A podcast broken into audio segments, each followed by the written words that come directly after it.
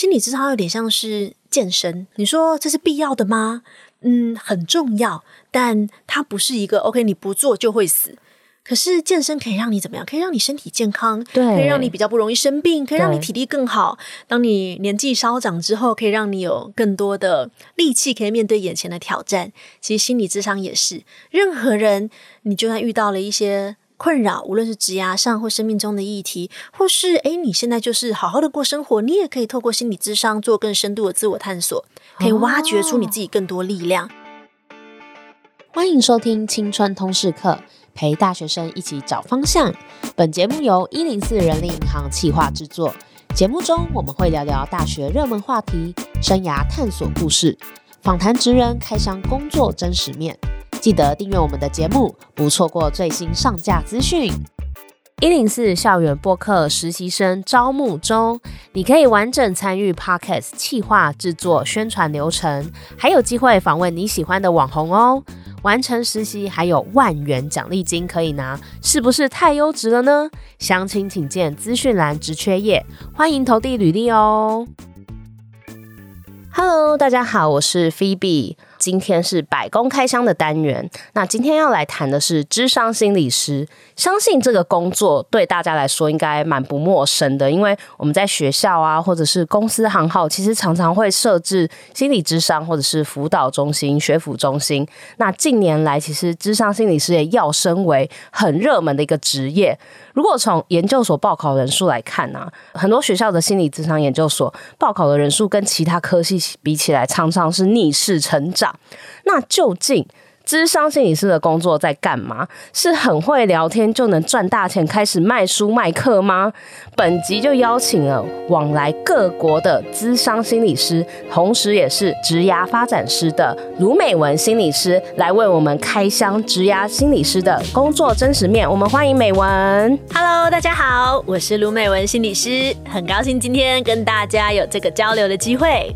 哦，真的，其实这次邀到美文来，我真的很开心，因为他也是我的高中同学，我们大学也同校，所以就是呃有参与过他的一些成长的经历，然后看到他现在的发展，就会觉得哇，真的有很多想要询问的地方。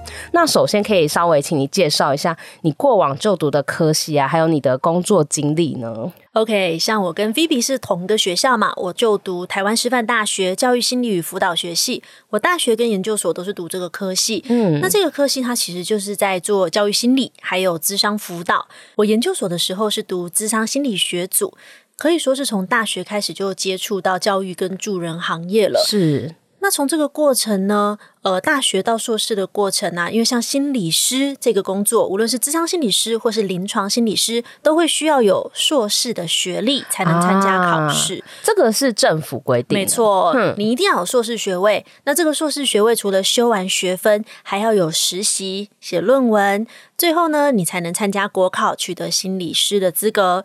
所以养成时间其实蛮长的。诶，所以你在大学的时候，你就确定你想要当智商心理师？其实没有哎、欸，很多人都以为我好像大学的时候就读这个科系嘛，对对，应该是哇，从十八岁就立定志向啊。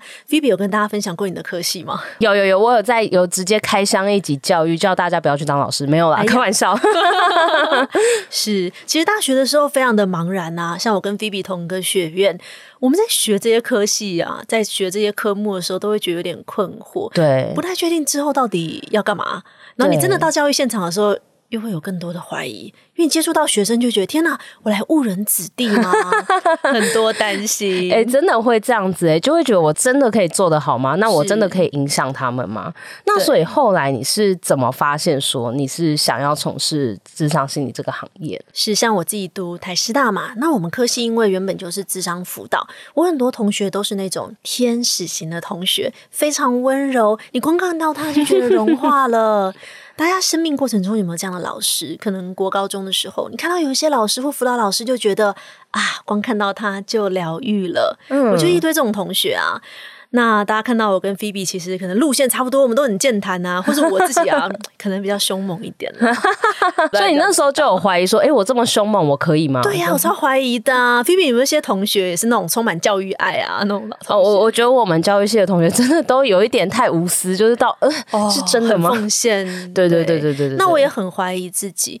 我那时候就在想说，哎、欸，我好像也不是很适合当老师，当心理师。可能也不太适合，我也不是那种走温柔路线的，所以我在大学阶段其实做了很多很多很多的探索，嗯，包含呢、啊，其实我在大学阶段就有刷一零四的习惯了，就没事就滑滑滑。你大几就会刷了？我其实大一大二，因为那时候有那个兼职平台，哦、我就想说可以看一看，而且还有一零四家教网、哦，所以我其实是一零四的资深用户。哇，真的真的，还其实还接了蛮多工作的啦。我还做过咖啡厅啊、宴会啊、餐饮啊。哇，我大学阶段真的就做很多。尝试，那同时也有学那种美容造型啊，所以会接一些美容彩妆的 case。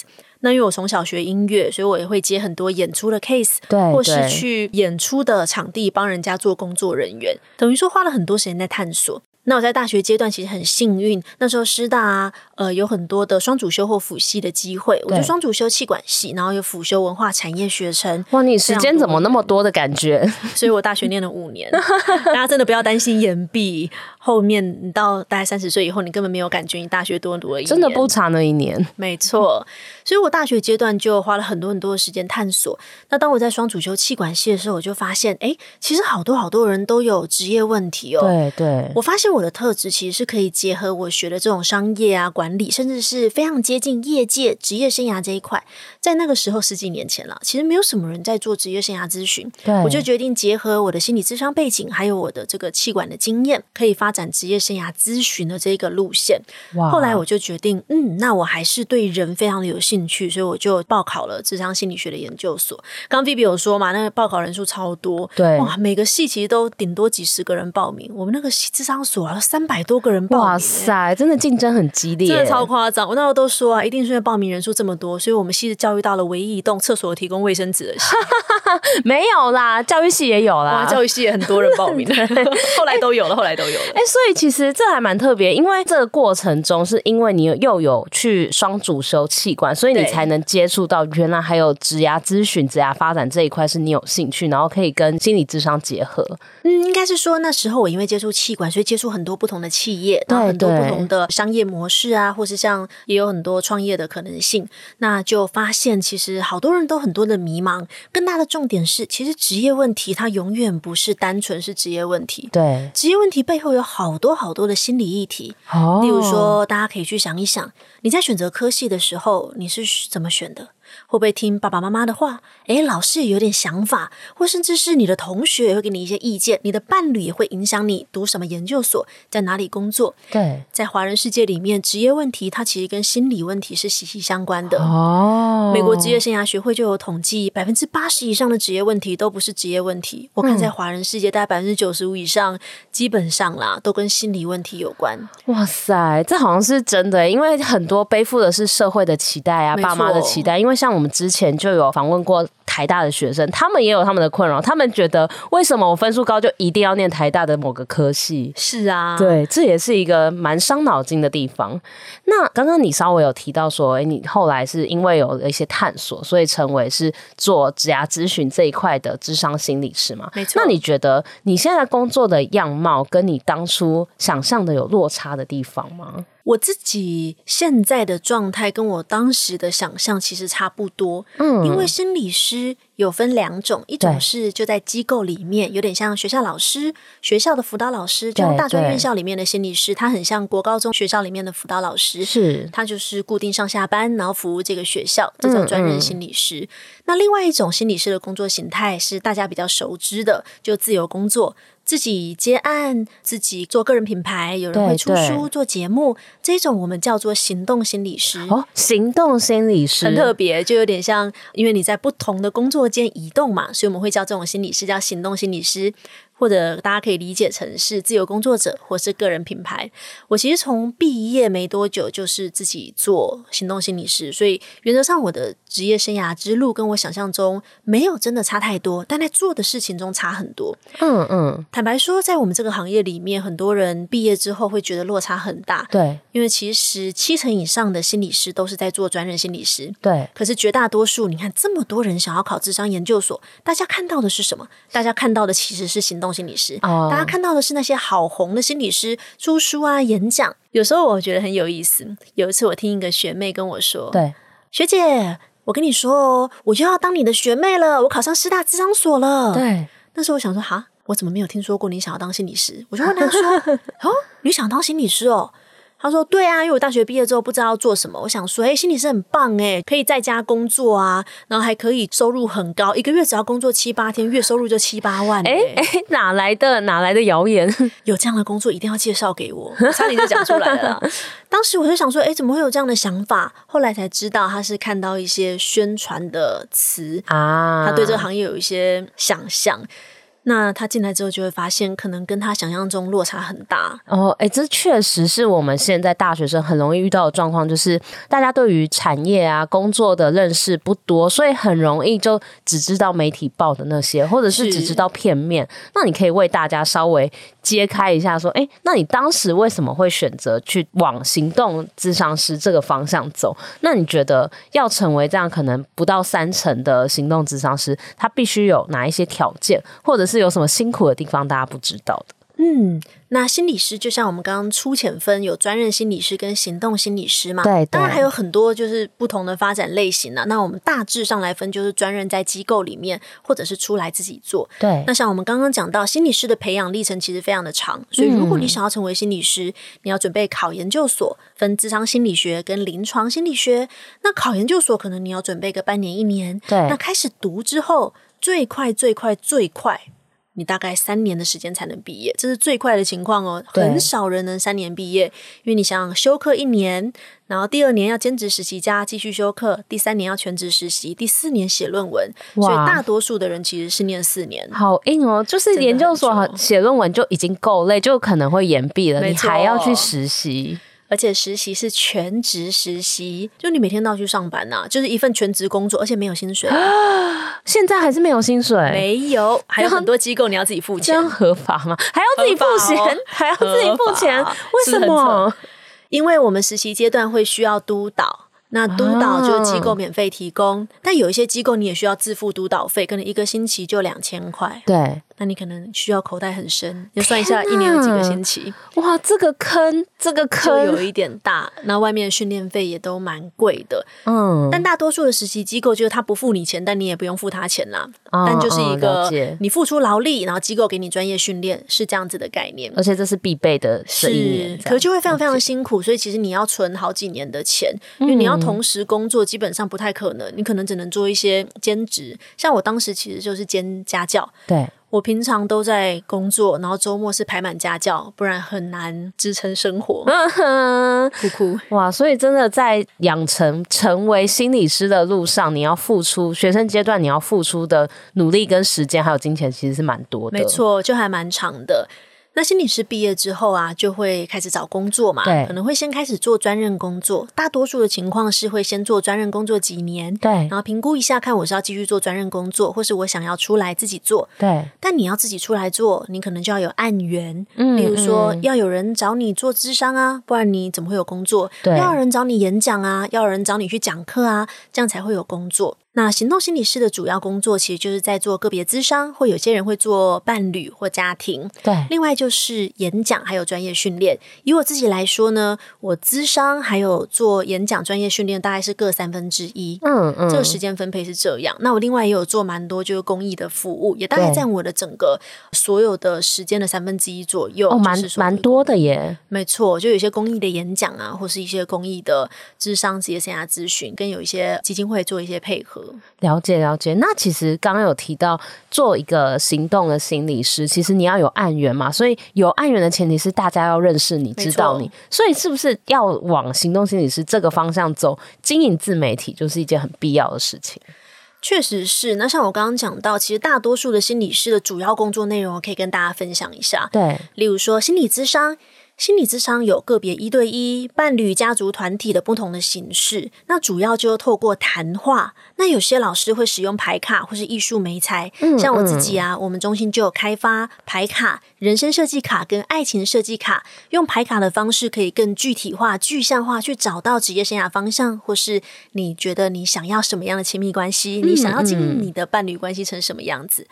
我们可以透过谈话或是这些牌卡道具，协助当事人深入的自我探索，处理现在遇到的问题，一起去讨论可能有什么样的解决方案啊，去想办法在这些生命的困难里面寻找出口。所以心理智商是一个主要的工作，另外还有演讲跟专业训练，可能在企业、大专院校啊，或对一般民众，或在一些机构里面，大型演讲、操作工作坊都是有可能的。另外，就像刚刚 Vivi 讲到的，就是呃写作的部分，对写作的话。除了心理智商、演讲、授课，很多心理师也会透过写作的方式推广心理科普知识。对，例如说 Facebook 粉砖、IG，或有些人会写书，这些都是工作内容。但非常有趣的事情是，在我们研究所的训练过程中，是针对专业做训练。嗯，所谓的专业，只有在心理智商的专业。对，所以刚刚讲到什么演讲能力啊、写作啊，这些都是请大家自己另外累积。所以时间真的很紧张。哇！而且这都要想办法自学，才有办法进到那个领域里面。没错，所以就是之前就有理科太太卖智商笔记，对对对，那就有点游走法律边缘了。对对对，了解。那你可以分享一下，在从事智商心理师这个工作里面啊，刚刚你有提到，其实很多个面向，你除了你要专业的去咨询之外，你还要想办法去写一些科普的文章啊，跟大众演讲。那在这整个过程里面，你最有成就感的部分是什么呢？我觉得这份工作啊，大多数的人会想要踏入，其实多少都跟想要利他、想帮到人以及成就感非常的有关系。对，因为从事这份工作。坦白说，这份工作我自己啦，我每天都常听到一些比连续剧还要离谱的故事，真的更凄惨的苦难。说实在，编剧都是有逻辑的，真实世界的苦难这些都是真的，真的。我常会很难相信说，说天哪，个案他是怎么独自承受这一切？嗯，那也会很惊讶，哇，我们就陪伴他走过来了。那在其中，我最大的成就感，并不是说我帮了他什么，因为像主体性，其实在我自己身上。嗯嗯。坦白说，心理师并不是什么拯救者，我们不是什么妈祖啊，什么哇，一个你一来谈一次超度你就好了，童年创伤就愈合了，谈三次哇，你遇到的困境通通都解决了，那叫魔术师，不是心理师。嗯，在这个陪伴的过程，会看到人类这个不可思议的坚韧还有力量。嗯，那我们让个案可以去发现。看到并且相信自己是有这个力量的，对，当事人他相信自己是有力量的，而且当事人他是自己的专家，没有人比他更了解他遇到的困境，他接触的这些关系啊，身边的人，当他有力量，能够看到自己的力量，找到方法突破这些迷茫，就会逐渐变好。还有帮他去厘清跟看见，因为当局者迷嘛，我们常常会很难看到这些事情的全貌。那在这个过程中，其实我们因为是陪伴这个故事，等于是经历整个历程，嗯嗯，就会还蛮有成就感，因为会看到他的不一样，你会看到他的改变，啊，甚至有时候我会在很多很多年后收到个案的信件。例如说，我前两天呢、啊，突然收到一个我好多年前的个案来信，那他也愿意我跟大家做一些内容上的分享。嗯嗯，他当年被狠狠伤害，离婚，人财两失。哇！现在重新有新的工作，也建立新的家庭。他写信来跟我分享喜悦，因为当他在被离婚的那时候，对。他不相信自己值得被爱，他不相信自己会再找到任何一个爱他的人，嗯、他再也不相信爱情，不相信亲密关系。他告诉我，他一辈子就只有自己一个人了。哦，那我们在陪伴的过程中，就让他看到，其实不是这样子的。嗯嗯。经过这些年，他有个很大的改变。那当收到他的回馈的时候，我真的会觉得，哇，这真的是一份非常非常有意义的工作。真的，诶，那像你刚刚提到那个个案，你大概陪伴他多久呢？像我刚刚提到的这个干，我其实是大概三年前的时候跟他谈话，因为他刚经历就被背叛、离婚、人财两失。当时他刚出现的时候，其实是一个非常震撼的状况，因为真的就是突然被背叛。那我们大概花了有半年的时间陪他做一些讨论，跟经历这个离婚的过程，其实还是非常非常的困难。那重新整理生命，那并不是说你找了心理智商，哇，困境忽然解决了，不可能，而是我们可以透过这个过程啊，去整理。然后去做一些嗯问题的厘清，还有找到你自己的优势，以及增加你自己的可能性。嗯嗯、了解。那像刚刚有讲到嘛，诶，我们什么时候需要做心理智商，并不是说哦，就是我要遇到离婚，我要遇到很多的问题，我才要来做智商。嗯，事实上，心理智商有点像是健身，你说这是必要的吗？嗯，很重要，但它不是一个 OK，你不做就会死。可是健身可以让你怎么样？可以让你身体健康，对，可以让你比较不容易生病，可以让你体力更好。当你年纪稍长之后，可以让你有更多的力气，可以面对眼前的挑战。其实心理智商也是，任何人，你就算遇到了一些。困扰，无论是职涯上或生命中的议题，或是诶，你现在就是好好的过生活，你也可以透过心理智商做更深度的自我探索，可以挖掘出你自己更多力量。哦、或是你职涯有一些迷茫，有一些困惑，你问八个人，他们给你十种答案，我到底要不要转职？我到底要不要离职？对，对，我到底适不适合我的工作？这个问题，你不觉得你每次问问问，永远都不会得到答案吗？或是得到一百个答案都不一样，到底要听谁的？每一个人都会跟你说，我跟你说就是这样，你这家公司就是怎样怎样，你一定要去某一家公司，但事实上答案都在你自己身上。真的，哎、欸，所以其实刚刚听起来，我不是真的到真的发生很重大的事情，或是稍微难过就可以去。其实我没什么事情，我想更了解我自己，我也可以去心理咨商。像我自己也都有在做心理咨商啊。我说我当个案哦，我也有我的心理师。那每次我都还是会觉得啊，这个过程其实让我蛮有收获的。嗯嗯，尤其是当我谈一谈，一路往下谈，我会发现，哎。在智商里面，我会认识一个不同的自己。对，我常举例啊，在现在的生活中，有没有哪一个人，他可以放下手机，专心的听你说话，不做任何的评论，超过二十分钟？我老公没有，很棒哎！我被闪到了，对不起，吓到了。刚结婚，刚结婚，刚结婚，刚结婚，那就很棒啊！嗯，像这样的支持跟陪伴，其实，在我们的生活中是很难得的。嗯，而且心理是因为法律规范，我们不会跟他有任何的。双重关系。举例来说，我不能帮我的朋友做智商，好，所以我就不能找你。当然不行，我可以帮你介绍适合的心理师。嗯、了解，对，但我们就可以呃，在一个跟你生活中没有关系的场域，跟一个你生活中没有任何关系，而且他百分之百会帮你保守秘密的人，可以去跟他讨论很多你生命中的一些议题，嗯、或是讨论你现在的生活，嗯、都会有很多不一样的发现。真的听起来真的很安心，而且我记得我大学就是这是我唯一一次去智商中心、学府中心吧，大学是学府中心，因为我那个时候失恋，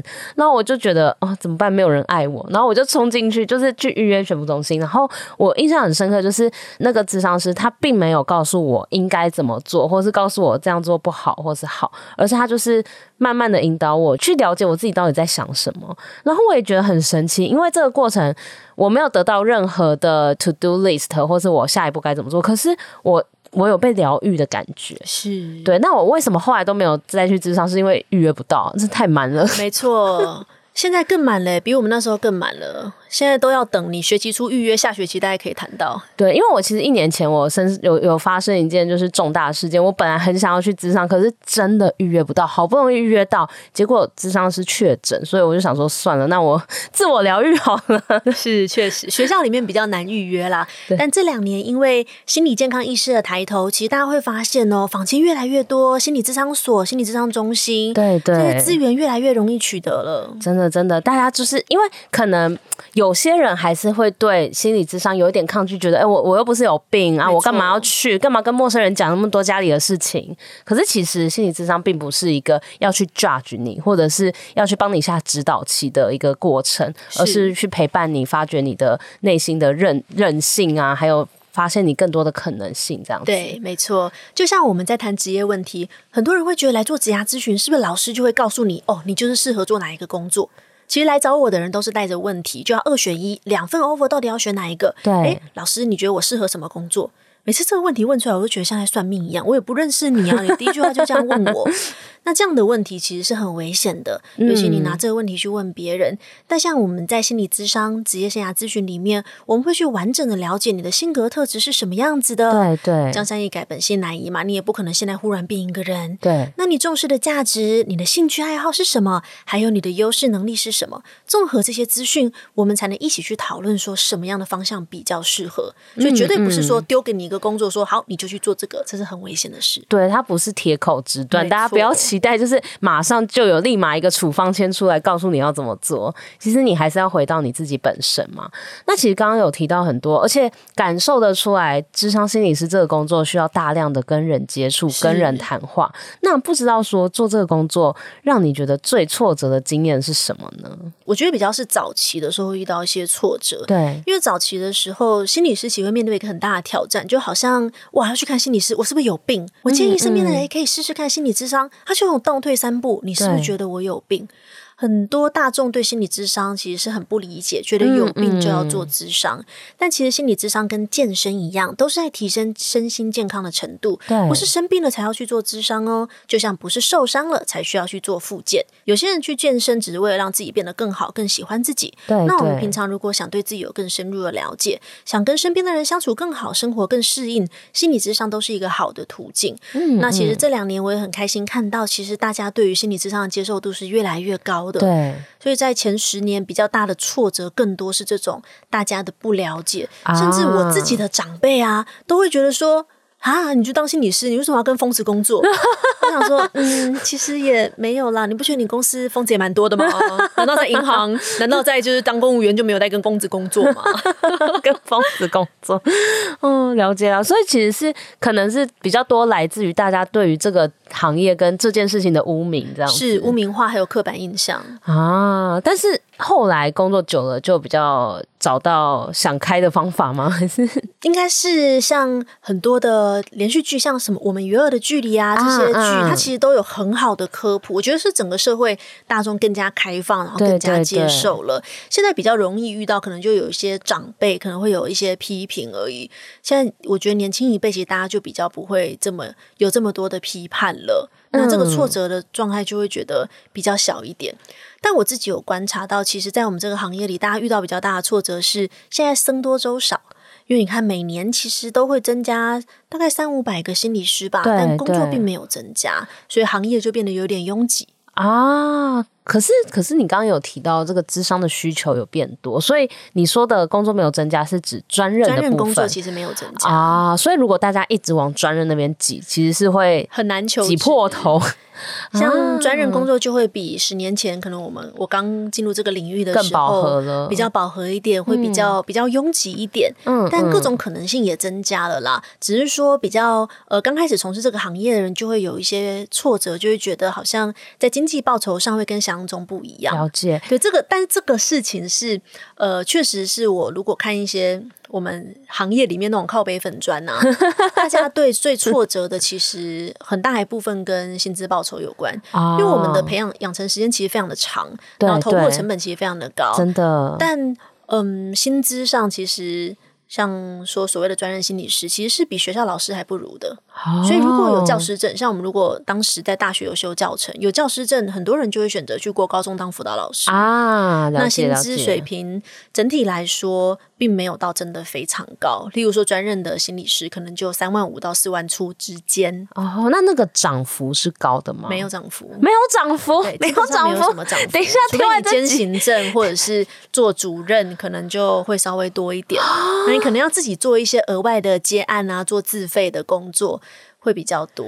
专任心理师这个他们的薪水就是公定价吗？蛮固定的，而且有越来越低的趋势。但如果他如果是去企业、私人企业这种，会不会好一点？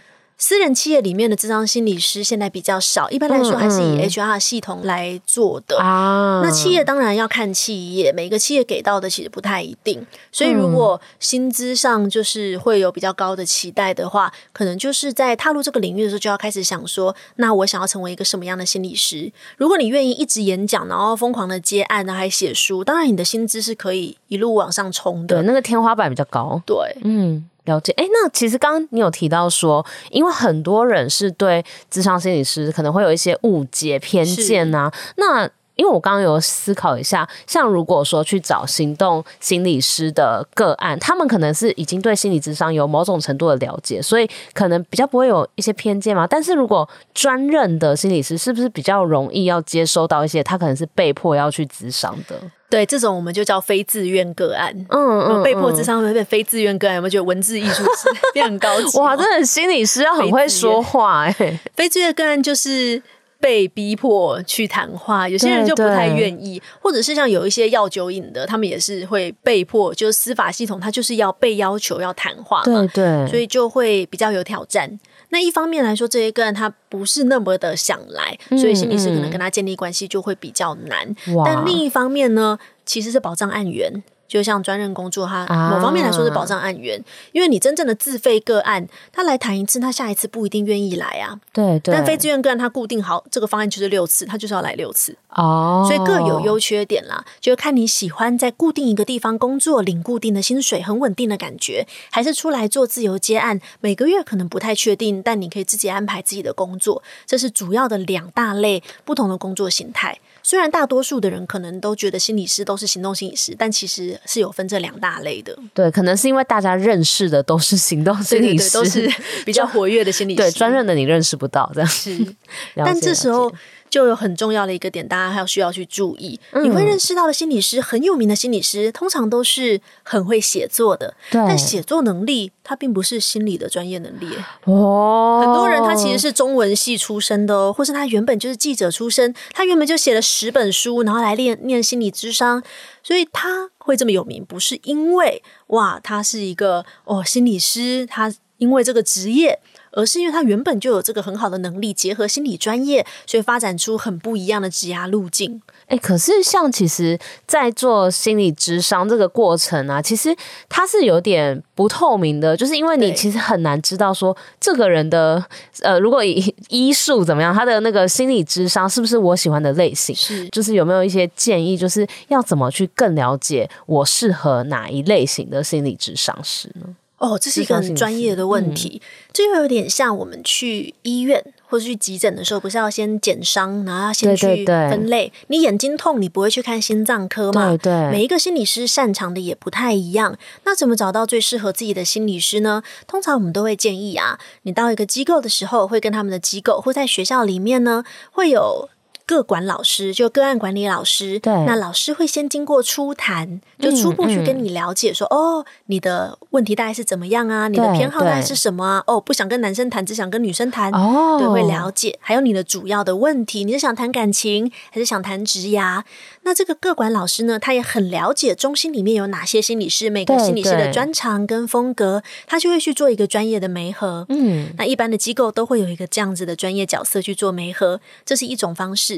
另一种方式是，可能你有关注一些心理师的粉砖、IG，或者有看一些书，你感觉心理师诶，他叙述的方式或他处理的议题，哇，这个跟你好像哦。对，那你也可以就去找这一位你觉得很适合你的心理师。了解了解，所以这都是如果。大家之后有有这个心理咨商的需求，或许可以参考的地方是。那刚刚其实其实也分享到很多，就是心理智商这个工作可能会接触到的内容，跟因为我觉得我自己乍听之下觉得蛮困难的一个是，你要去承受这么多别人苦痛的事情，然后你要陪伴他，那不知道会不会就是有时候会抽离不出来，或者是你太把个案的事情放在你的心上，这样。这个其实就是我们专业训练的重要性。嗯，在专业训练里面呢，会非常非常的强调我们怎么去协助个案、陪伴个案，而不是把自己也掉进个案的问题里面。对对，不然一个人的问题就变成两个人的问题了。哇，我们透过同理可以感同身受个案的处境，但我们也会一起去整理现在面对的困难。嗯。不是让自己也掉进去了，所以这个其实是专业界限的建立，以及我们怎么一起去跟他合作，把这个目光焦点导向，诶，我们朝解决问题的方向，而不是继续抱怨。例如说，有人来抱怨，现另一半一直抱怨，一直抱怨，我心里是也觉得，哇，对呀，天哪，这个 跟他一起骂，这个男的怎么这样？两个人抱怨完，事情有解决吗？其实没有。那我们就是要把这种只是抱怨啊这种导向说，那我们可以怎么样？让一切适应一点。我们在做的是让当事人可以在不同的时间、空间都可以活得更舒服、更适应一点。嗯嗯、哇，这真的。这真是要有高度专业，不然就是因为之前有访问过师大的一个学生，他大一，然后他们现在是有教育学院不分系，对，所以可以等到大二再选系，然后他后来就是发现他的那个。同情心太泛滥，他很怕他去念心理智商系会太过于投入，所以他后来选教育系。嗯、哦，原来如此。对对对，也是有这种状况。那这边不知道美文有没有要给一些未来想要从事智商心理师的大学生，或应该不会是大学生，就是研究生一些建议，包含他可能要有具备哪些特质啊、能力啊，或者是有一些什么心理准备呢？是。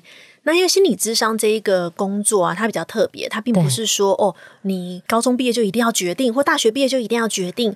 我们有很多很多的很优秀的心理师，他都是非本专业出身，嗯、甚至他可能工作很多年才会来当心理师。嗯嗯。那想成为心理师，必须要有智商心理或临床心理的硕士学位，实习写完论文，毕业后通过国考取得心理师证照。对。那很多人都不是非本科系，也有人会问我说，没有经验，没有大学相关背景，能当心理师吗？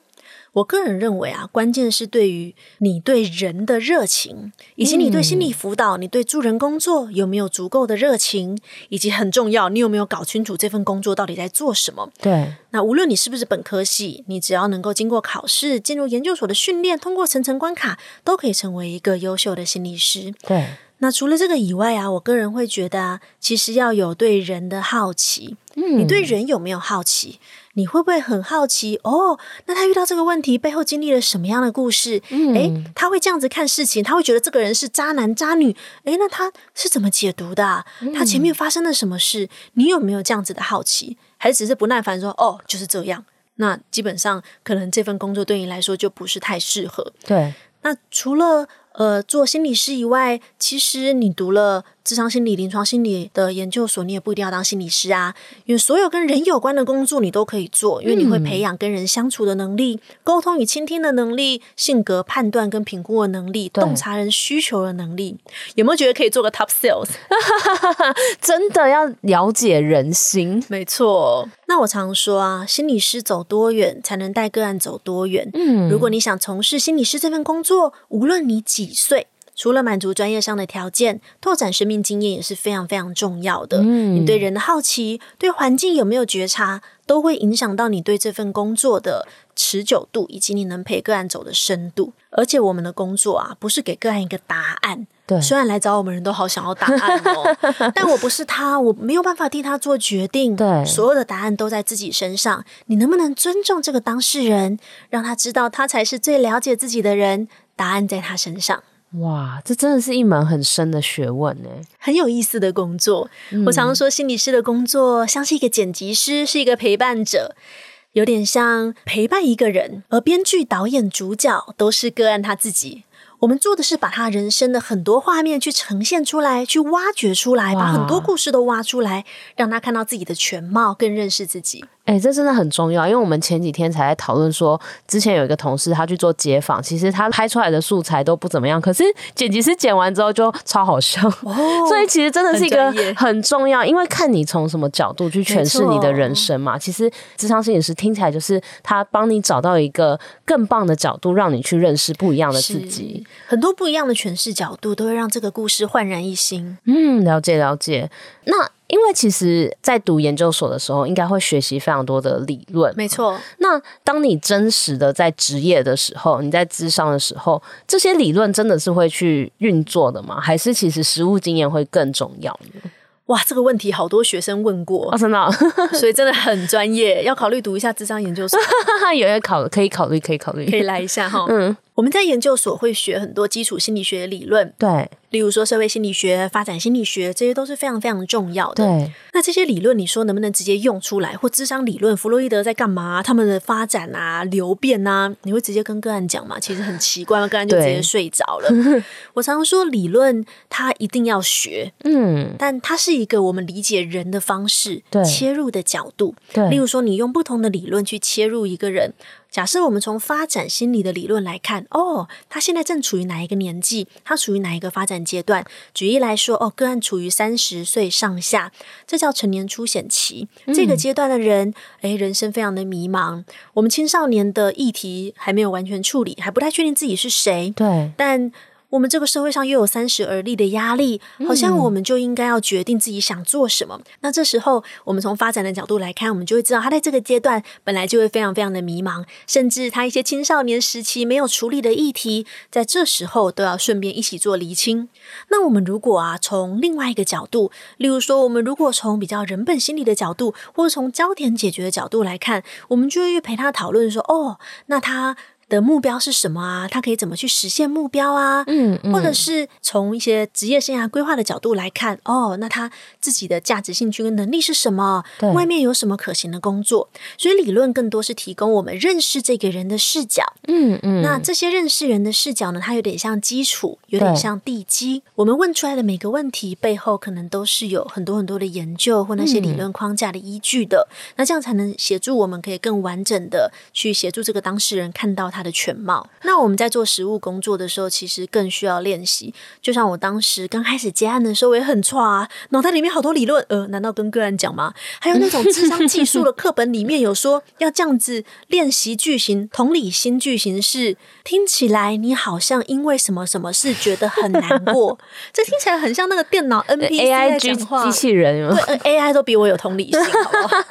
对，所以还是很需要实际的经验。这也是我们刚刚在讲为什么实习会需要督导。啊，实习阶段，我们每个礼拜都要跟专业的资深心理师督导一对一的讨论。对对，那这样才有办法让我们的专业实务能力有所提升。所以学校的课程，它除了教我们理论有基础的实务能力，更重要的是你在实习阶段，你接案并且督导，去累积你的实战经验。嗯，了解了解，哇，真的感觉美文这一集真的是分享非常多不藏私的在分享。那最后其实这一题是也是帮同学询问，因为其实。我们知道大学生很长都是迷惘的，几乎百分之九十九都是迷惘，不知道自己现在在学的这个科目到底未来用不用得到，我在做的这个报告到底跟我有什么关系？现在老师上的课到底跟我的未来有什么关系？那其实，因为其实美文，你之前在你的脸书有提到，你在求学阶段那一段历程，其实我有目睹啦，就是你是对学习是很没有兴趣的。那你会给像这样子，就是他可能不知道他在学什么，或者是对他对他的未来还很迷惘的这些学生有什么建议呢？我们主持人讲话很委婉呢，可以当心理师了。我以前对那个学习没有兴趣到，我真的是真的很没有办法去上课，然后觉得很没有意义。我觉得天啊，学这些东西我到底要干嘛？对。然后我学习又很困难，因为对我来说，我自己听课，我又常常就有种他在说什么，就有点。听不太下去，比较喜欢自己学习。嗯，所以那时候我就非常非常的怀疑，觉得我到底能干嘛？对。那这个迷茫的状态啊，我发现啊，我以前觉得哦，只要大学就好了。大学的时候只要觉得。哦，研究所就好。研究所的时候觉得毕业就好了，是不是？以前老师都这样跟你说。对，然后就会找到好工作，然后嫁给好老公。但是没有，没有那么顺利。不是，到三十岁还是会很迷茫。嗯。可是当我做心理智商这么多年，我开始觉得迷茫其实是一件好事哦，因为迷茫代表你还有选择权。想想看，如果你已经知道未来六十年你要做什么，未来三十年你可能就是你作为后面的那个大妈现在做的事，再过四十年你就是躺在沙发上的你爸。你觉得这样的人生有比较？值得期待吗？好像有点可怕，真的超恐怖的。迷茫反而代表你的人生还没有变成一滩死水，嗯，代表你的人生还有选择权。只是在迷茫的时候，你要先处理自己的焦虑，你要先知道这代表你还有选择权，所以你才会迷茫。对。那在迷茫的路上呢，我通常会比较建议大家大胆的尝试，不要只是用想的。我很喜欢一句话。在脑袋里跑步的人，永远也瘦不下来。我遇到好多的人都曾经跟我说：“啊，我觉得我想要试试看走摄影师，我想要试试看做心理师。”我说：“哦，真的哦？那你做了什么？”他说：“呃，没有，我在想，这都是在想的。你再多问，你怎么不试试看呢？”他可能会跟你说：“啊，可是我现在工作蛮稳定，我如果做摄影师，我做下去发现我不喜欢怎么办？我做下去发现养不活自己怎么办？”嗯，我们因为好多好多的担心，所以让我们没有办法去行动。对，但事实上，你一定要辞职才能当摄影师吗？你一定要辞职才能学摄影吗？其实并不是。嗯，你现在无论你是在学校，无论你在工作，你都可以开始先从一些看书、线上课程，或甚至上一些课程开始学习。慢慢的，你发现，诶，好像真的蛮有兴趣的，诶，再去试试看更长期的课。例如说，想要当心理师、助人工作者，或是职涯咨询师也是啊。对，现在有这么多的书，你不觉得走进书店？那个畅销排行榜全部都是心理类的书吗？哎、欸，真的，你可以先看看，关注一些心理师、职涯咨询师的粉砖或 IG。甚至你可以去上一些工作坊，可能就一个下午三小时，或一些比较长的课程，就两天，两天的周末两天，把其他事情排开也可以去上。那你真的开始上课，你就会开始认识一些也对这个行业有兴趣，或是已经在这个行业里面的人，就可以开始跟他们交流一下。哦，原来这个行业是这样。哦，原来你是这样子发展的。嗯，你得到更多这个产业的资讯，你更可以知道你有没有兴趣。那如果你真的觉得蛮有兴趣，我就鼓励你去做做看啦。无论你是想当塔罗牌占卜师、职涯咨询师、心理师，你都可以试试看。诶，用牌卡帮你身边的亲朋好友做做看咨询嘛。嗯，因为喜欢学跟喜欢做是两件事。对，有些人说，诶，我学心理学知识很棒，但是智商，呃，看到客户就觉得 逗多。没错，所以你可以在这个过程中看看你喜不喜欢学，学了之后喜不喜欢做。嗯，那这些都不用让你放弃全部的东西。你完全可以同时双轨进行。哇，哎、欸，刚刚那一段好有渲染力，我觉得我都要去报智商所，有点危险，因为你一次要投入五年的，有点恐怖，所以我应该要先去报你的课之类的，也可以，然后看看粉砖，你可以先从小的东西开始尝试，先确定看看说，哎、欸，我真的会喜欢做这些事情，哎、欸，这些事情拿来变现，我也觉得可以，嗯、那你可以再投入更多。我通常都会建议啦。先投入小小的成本试错，最差最差的情况是什么？哦，你多学会一样技能，对，对，学习是成本最低的投资。哦，哎、欸，这句话讲的很好。哎，刚刚听的那一段，相信大家都有点心痒痒。与其你一直坐在那边想，不如企而行，真的去尝试一些你。一直有点想但不敢去做的事情，相信一定会有一些收获。那我们今天非常高兴，百工开箱邀请到美文心理师来帮我们这么详细的去分享，不管是行动心理师或是专任心理师，在工作上面还有待遇上、环境上有什么不一样的地方，还有要怎么去养成一个心理师，必须有哪一些条件啊、准备。那相信大家听完这一集，如果你对智商心理师有兴趣，应该会更了解。那或者是你听完觉得，哎、我好像想要去做心理咨商，那也非常欢迎去找各种的资源。那我们青春通识课下周见，大家拜拜，拜拜。谢谢你收听这集节目，好想知道你听完这集有什么想法哦。欢迎到 Apple Podcast 留言告诉我们，并打五星好评，或截图这集节目封面分享到限动，并 tag 我们的 IG 一零四 Y O U T H。让我们知道你在探索自我、找方向的过程中有没有遇到什么问题。当然，你也可以敲完你想听的主题哦，你一定可以找到最适合自己的路。我们一起加油！